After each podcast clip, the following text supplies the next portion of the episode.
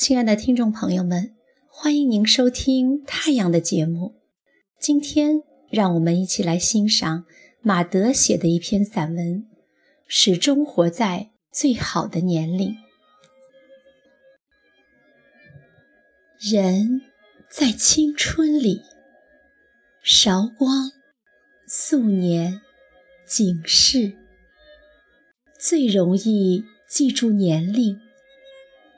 比如，为成绩哭过鼻子，或者那么欣赏或者恨过一个老师，要不就是懵懂的喜欢过一个同学。这时候，年龄就像打在一片树叶上的阳光，华美、炫目，摇曳着光泽。这是一段牛奶一样鲜润的时光，灿烂、明媚，连忧伤也是彩色的。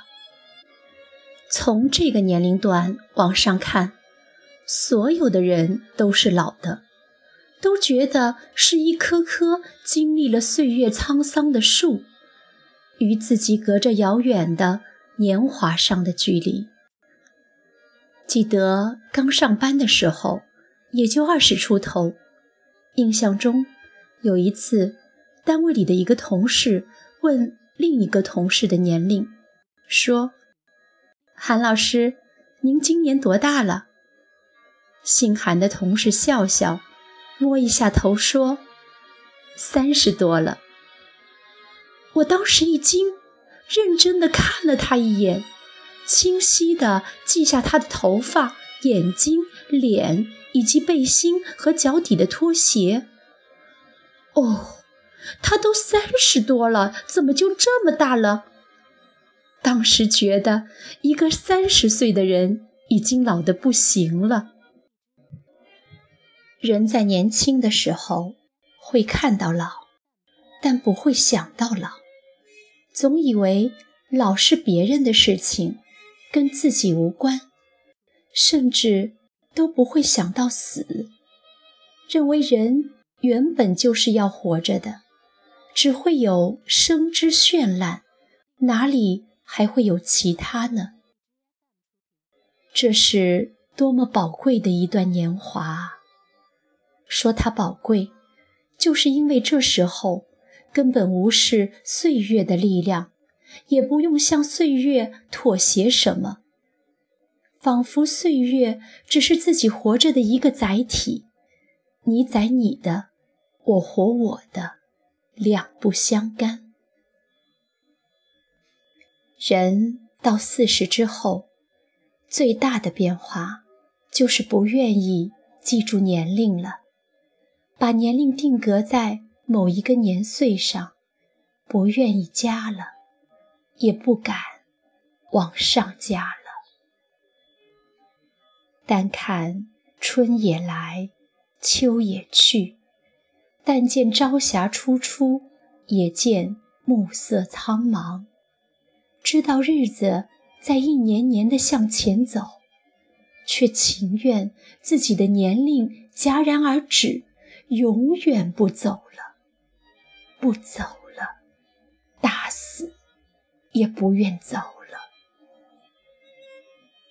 这时候最尴尬的事情就是被问到年龄，一来是不愿被问，二来呢，真是不知道自己多大了，还得掰着手指头算一番，还要在是虚岁还是实岁，是该加一岁还是减一岁上挣扎一番，最后。还是没算清楚。其实呢，就是不想算清楚，最后干脆把出生年月报出来，是多是少，你们去算吧。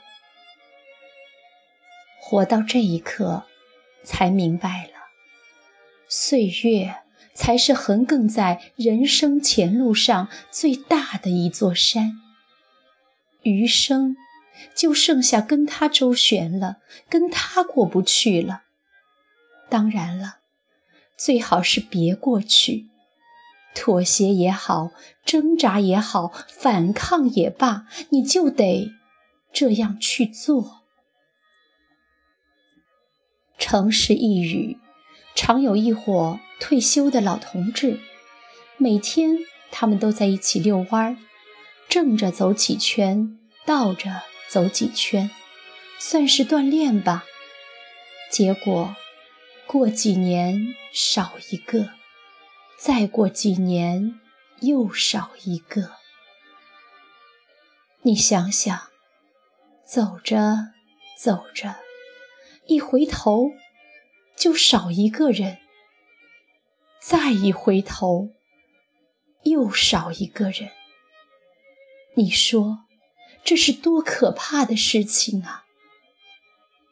多少生命都要败在岁月里。最后，年龄戛然而止。在最老的年龄上，活得像个谁好呢？我看画家黄永玉就挺好的，叼着个大大的烟斗，对着一块画布画画的，画着画着就把个岁月给画投降了。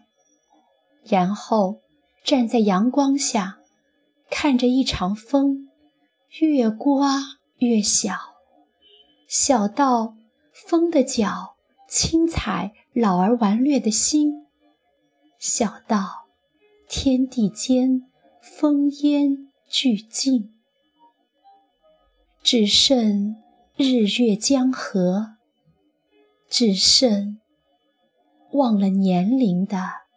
自己。